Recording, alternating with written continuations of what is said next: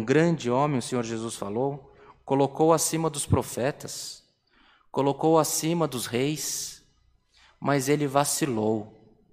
Então, se você vacilou, fique em paz. O Senhor conhece o teu coração.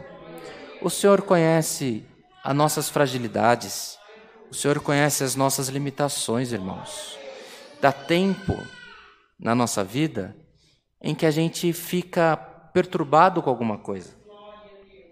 No último domingo, eu relatei para o irmão Rodrigo, eu pedi para ele que, que eu não atendesse o culto, não é isso, irmão Rodrigo?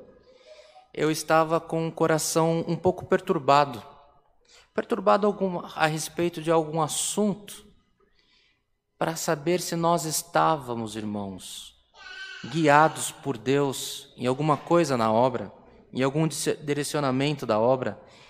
Porque tem vezes, irmãos, que vem uma dúvida no teu coração ou vem um questionamento na tua mente que só Deus para responder.